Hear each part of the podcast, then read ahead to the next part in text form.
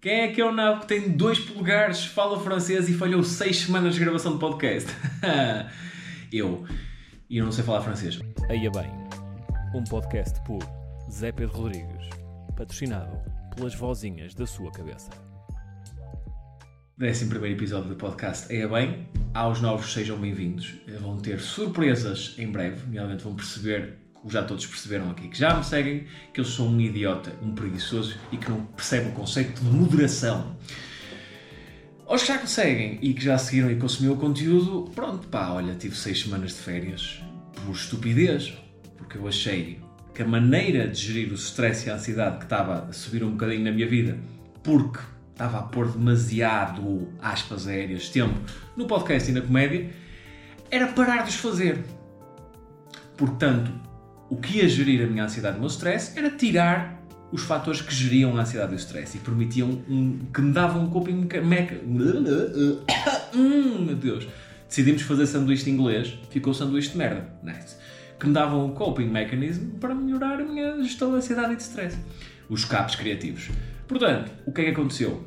Parei, porque o curso estava a pedir um bocadinho mais, e cheguei a um ponto em que disse: Espera aí, eu estou mais, muito mais estressado e ansioso do que estava antes. Hum, de que é que será? Vamos jogar às pistas da Blue! o episódio mais curto sempre é Estupidez do Zé. Mas já, yeah, foi por causa disso que eu parei. Estava tipo numa fase mais low, tive algumas atuações que pá, correram bem, mas não correram bem como eu curtia, e estava lá a perceber que tinha menos tempo para, para escrever material.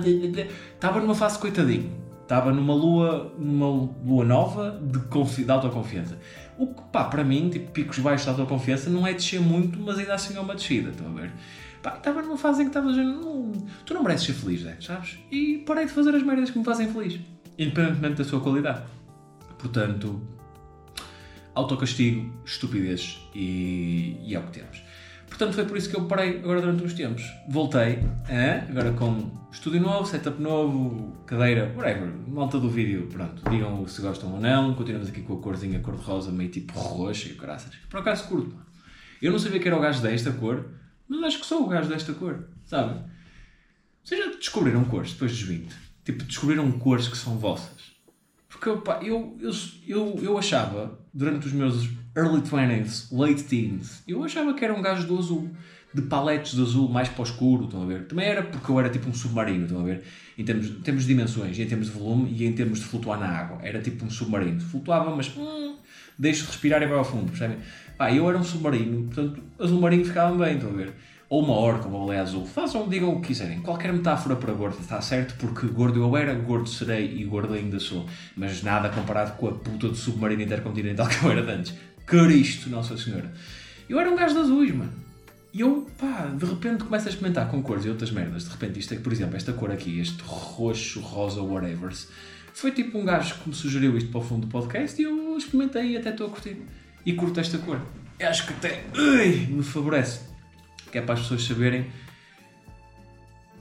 sei lá, man, que eu sou uma berinjela ou que curto berinjelas, não sei, tipo, depois curto esta cor, que se foda. Vocês descobriram cores vossas depois de 20? Isso é uma cena que dá para descobrir, tipo, sabores que tu curtes? As cores que tu aprecias mudam com a idade? Ou é meio tipo, a palete fica, o tecido, em termos de roupa, o tecido muda? Percebem? Porque eu achei que era mais isso. Eu achei que com a idade o que acontecia é as pessoas, sei lá, tipo, durante a adolescência e os 20 anos, tipo, acumulas cores que curtes. E depois só mudas a cena em que metes. Tipo, deixas de usar, tipo, sei lá, curtes roxo. Pá, pá, deixas de usar caveadas roxas e passas a usar camisas e polos roxos, estás a ver?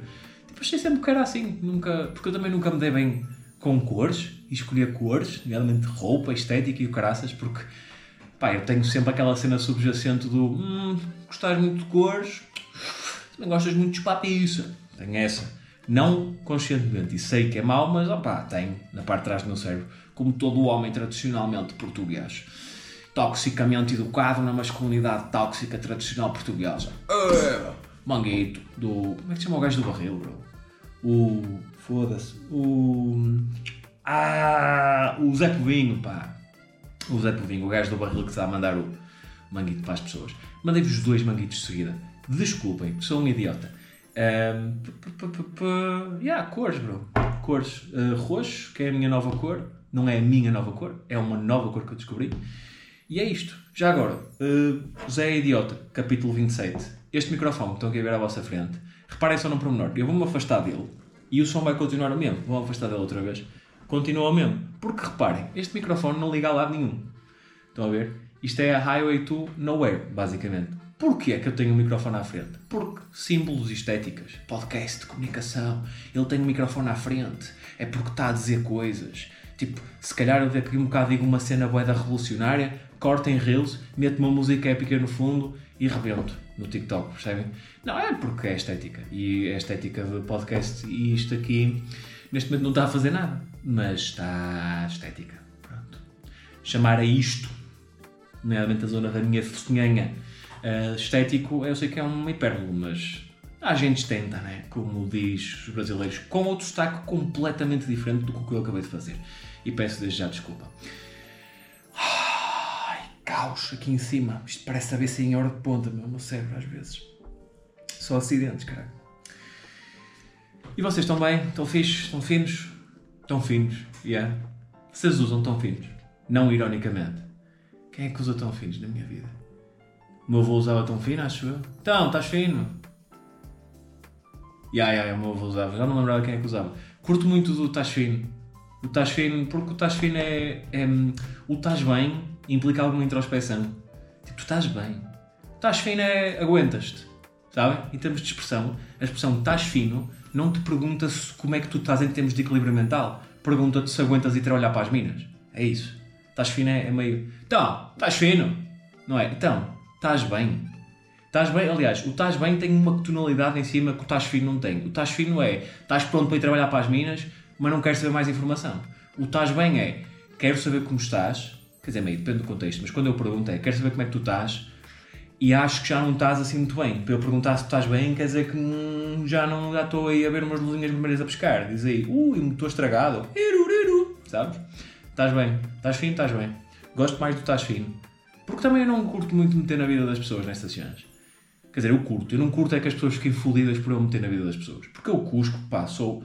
Somos todos, cara. Vou, só, vou assumir pelo nome de todos. Somos todos uns custos do caralho. Uns custos? Uns custos do caralho. Somos, sim senhora, uns custos do caralho. Para a Segurança Social, para os nossos pais e com o tipo de pai certo e com o tipo de apoio de Segurança Social certo, somos uma bela de um, um belo de um subsídio de férias para os nossos psicólogos, no meu caso. Olá, Dr. Rui, tudo bem? Beijinhos. Espero que esteja a apreciar as suas férias nas Bahamas. Pode mudar muita coisa, mas a minha idiotice fica. Percebem, amigas? Isso é, isso é forevers. Forevers and evers. Jesus Cristo, pá. Que meme que saiu completamente fora de mão.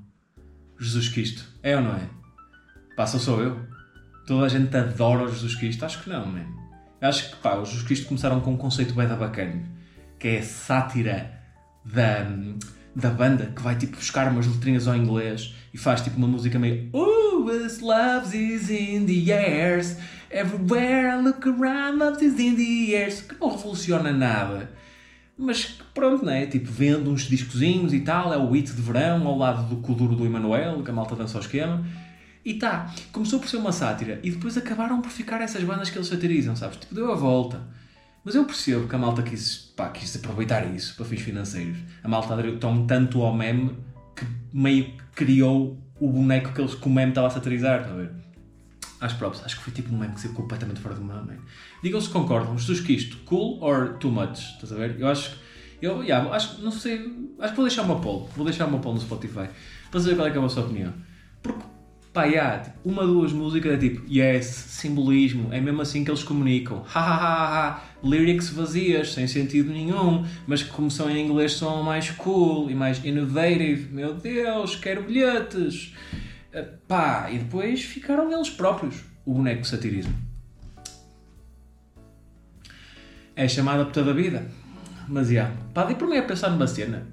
Há bocado, estava a falar com um, com, com um, um colega meu, comediante Pá, e a Nelly Furtado, bros? O que é que se passa com a Nelly Furtado? Pá, eu, eu sinto. E isto, obviamente, que é ignorância máxima. Ela agora é produtora de malta, não é?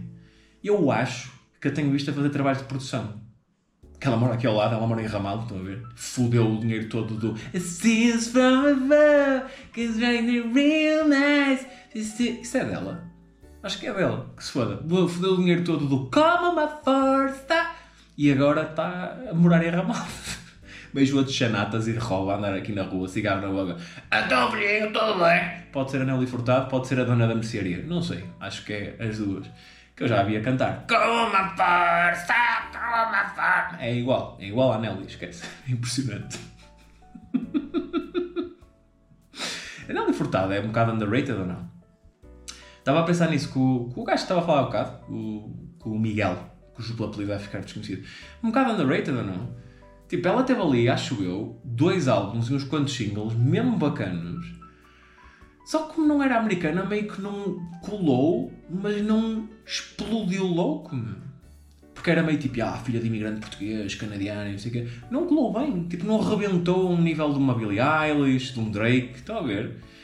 E eu acho que eu vou puxar a carta do racismo e da xenofobia. Eu acho que foi por não ser americana. Porque a Britney, se estou bem recordado, teve ali dois álbuns que a fizeram explodir para a fama e desde aí que foi sempre tudo meio mais ou menos. E lá foi andando. Tipo, entre as pingas da chuva, da fama a nível universal, estão a ver? E a Nelly, tipo, meio que fez dois álbuns e mais uns quantos singles e nunca teve esse Reese. Reese? Aí, a Reese é carisma. Tentei usar uma, uma expressão de Genes e fodi-me. Oh, malta, desculpem, eu sei. Foda-se. Ai, porque é que tu tentas? Para. Nunca teve o devido respeito. Sinto que a Nelly nunca teve o devido respeito. A Nelly Furtado, só para clarificar. Eu acho que os informáticos têm que parar um bocado para pensar nas escolhas que estão a fazer para as vidas deles. O que é que vocês acham que é programação? Pois, eu também não sabia. Programação é. pá, é dar-se uma receita. O que é que é programação orientada para objetos? Tu inventas coisas imaginárias que são representações de coisas físicas que existem para funcionarem em conjunto e fazerem um programa de uma forma mais tipo fixe e cool e abstrata e não sei o quê. E eu acho que neste nível já estamos em drogas. Pá. Outra cena: máquinas virtuais e a cloud. Mano, cloud, foda-se. Eu também podia ter visto isto na net, mas Pá, vocês sabem o que é, é cloud? A cloud. Estás a trabalhar num computador de outro gajo. Juro, é mesmo. Tu estás, há um servidor que é tipo um computador, só que o da grande com da memória, que está tipo num sítio, numa sala cheia de outros 27 mil computadores, da grande, cheios de memória, com bué da cabos. Que há lá um gajo que está sempre a ir de 15 em 15 minutos mudar os cabos porque alguns queimam e o caralho. E ele está lá, quieto, à espera de pessoas a dizer: computador, olha, era 1 kg de memória e 200 gramas de fiambre. E ele: é 1 kg e 200, pode ir assim? E máquinas virtuais. Máquinas virtuais são computadores fictícios que não existem fisicamente, mas que estão construídos em termos de zeros e uns dentro de outros computadores inventados. Que é como se já não houvesse computadores suficientes. Já o mundo está cheio de computadores, toda a gente tem um portátil. O meu sobrinho, de 12 anos, tem um portátil. Os meus primos, de um ano, estão quase a ter um portátil. Quer dizer, não tem, tem, aliás, tem, tem. Que é daqueles que carregam numa tecla e diz ah", e toca músicas e o caralho. Mas é um portátil, mano. E eu aposto contigo, vocês, como vocês quiserem, cada vez um informático já sabe enfiar uma máquina virtual naqueles, nos computadorzinhos que fazem mu. Já, já, porque os informáticos têm que estar sempre a inventar. Sempre merdas. Mano, vocês sabem o que é, que é um container? É um saco, ok, de água onde tu metes um peixe. A cena é, o peixe sabe que está num saco de água que não está no oceano. Mas um container é tipo um saco de água para um peixe e diz tipo na parede a dizer Mano, juro que estás no oceano, glu glu. Tipo, é, é uma cena que engana e tu metes lá uma app dentro e enganas a app e dizes e tu estás num telemóvel. É um Samsung Galaxy S7 com 6 GB de RAM e com uma câmera de 17 megapixels.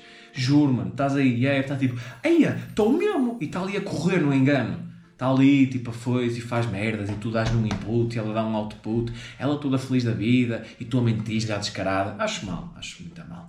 A partir do Angry Birds acho que já atingimos o pico em termos de desenvolvimento de aplicações. Acho que já estamos bem, acho que já chega. A partir de agora é só estabilizar e criar iPhones cada vez mais bonitos, mais brancos e brilhantes. E investir em inteligência artificial, mano, que é aí que está o futuro. Porquê? Não sei, ouvi dizer.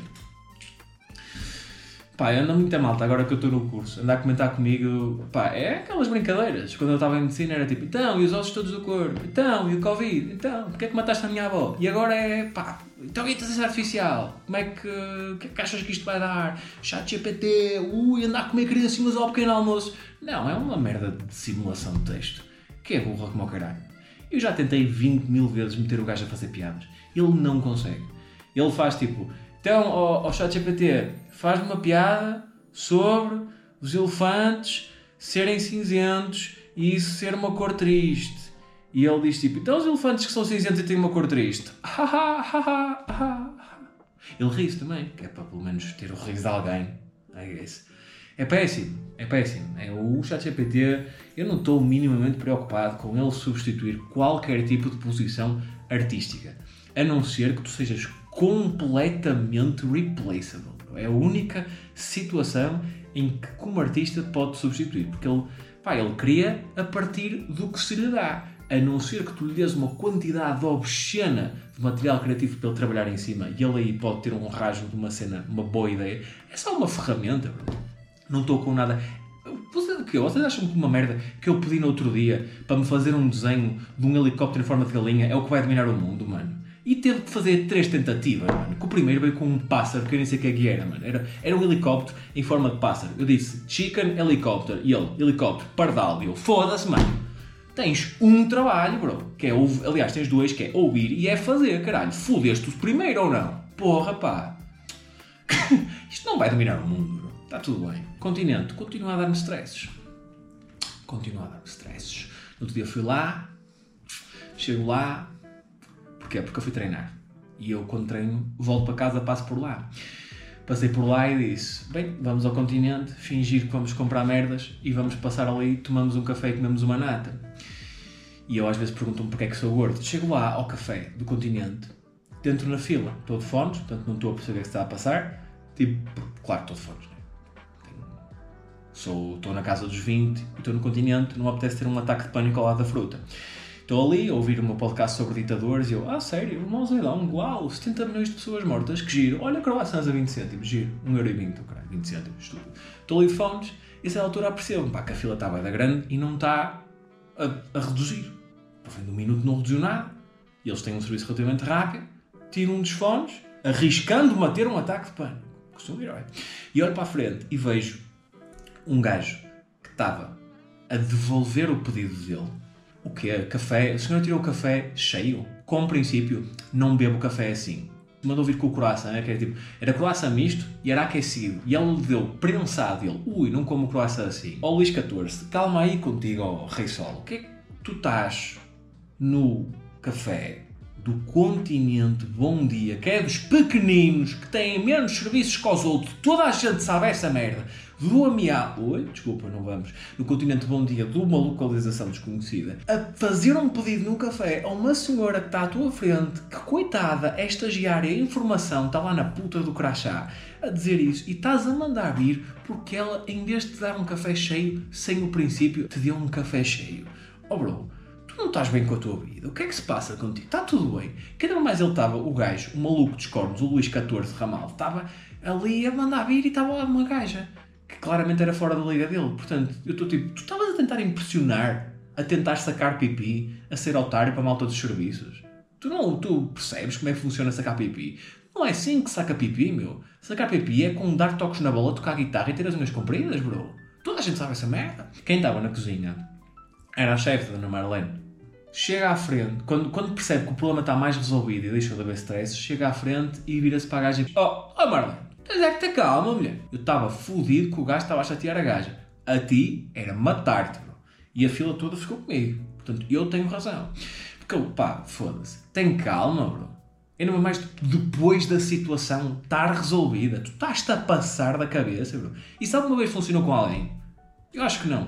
Malta, se alguém conhecer um caso de alguém que deixou de estar irritado quando alguém lhe disse Mano, tenha calma, e nesta energia, porque não pode ser tenha calma, porque aí meio que ok, não podes ficar fodido. Tem que ser tipo desplicente, tem que ser tipo Ei, Euro, tem calma, oh, mano, respira fundo, assim meio tipo és burro, estás tenso, está quieto. Não era fazer uma taxa para estes gajos, quer para ele, quer para a chefe, de para pagar um imposto. Não estou a dizer uma multa, não é por ação, mas subir em escalão de IRS eu acho que isto era bacana. Porque, imagina, eu acho que as pessoas democraticamente devem ser livres de ser quem quiserem. Queres ser otário, és otário. Queres ser um podcaster, és um podcaster. Queres ser influencer, tudo bem. Agora pagas mais. Eu aceitava muito mais facilmente se ele fosse otário, se de repente tivesse a pagar um tratamento para um puto com cancro. Por exemplo, ficava tipo, estás a ver? Ele é um filho da puta. Mas vão haver dois sem-abrigos que vão ter casa à pala dele. Percebes? Porque imagina, a malta ia continuar a ser otária. Só que ia só assumir. Porque isto não é como ao tabaco, tu aumentas as taxas e a malta deixa de fumar. Otário é uma, um estado de espírito. Uh, em estado líquido, dependendo da força do soco. E podia ser útil para a sociedade. Tipo, de repente o Fábio ganha 1500 euros, está tipo a pagar 35%, caralho, porque Portugal os impostos são uma loucura, por causa só do seu rendimento base. Mas, tipo, pedes a declaração do IRS ele está a pagar 45% do IRS. Ui, o teu imposto. O teu imposto municipal sobre a tarice está muito alto, lá. Hum, se calhar não me quero dar contigo. Isto era importante no dating, pá. Tinder, perfil, nome, idade, taxa de imposto agregado por causa do ser otário. Pá, eu, eu, eu acho que isto era de valor. Esta informação. Que é para as pessoas agirem em conformidade com as suas ações e outras pessoas saberem o que é que contam do outro lado. Pá. malta do Tem Calma é a malta do Eia também, não é preciso. Sabem esses gajos? São boedas desagradáveis, assim em conversa corrida. Lá, imagina, de repente tens uma cena meio privada, meio tensa, tipo faleceu-te alguém, estás a ver? E a malta, mas é conhecimento geral e a malta sabe não é para tocar. E de repente o, há um gajo que é tipo que morreu-te alguém. E tu dizes, oh, oh, oh Fábio, isso foi um bocado a mais. E eles, ei, também. Sabes? É este gajo. É malta que não sabe, que não percebe a cena do ação-consequência. Tem calma, soco nos corpos. É ação-consequência. Acho que é isso. É malta que não percebe essa dinâmica. Eu fico também feliz com a gaja que estava a ser com a namoradinha dele, que ele estava a tentar sacar e impressionar com, com aquele move de otarice e eu espero, honestamente, que ele tenha sacado e que a tenha levado para a cama. E que no momento em que ele estivesse no ato a ir lá abaixo praticar o chamado sexo oral, ela, ai, Manel, faz-me coisas aí embaixo. Ui, que isto está super aquecido para ti. E ele diga, aquecido? Eu pedi prensado, mando para trás. obrigado por ficarem aí. Obrigado por chegarem aqui. E obrigado por continuarem aí eu pá, não quero prometer muita merda. Eu quero voltar com coisas, mas uma das coisas que me estava a impedir de antes de conseguir dar com frequência e qualidade que prometi o podcast era estar a meter muitas rubricas e muitas merdinhas. Portanto, eu não quero prometer nada para já. Eu só quero prometer uma cena, que é eu vou estar cá as semanas todas que eu conseguir e quiser, dentro dos limites da minha ansiedade. Beijos do Beto!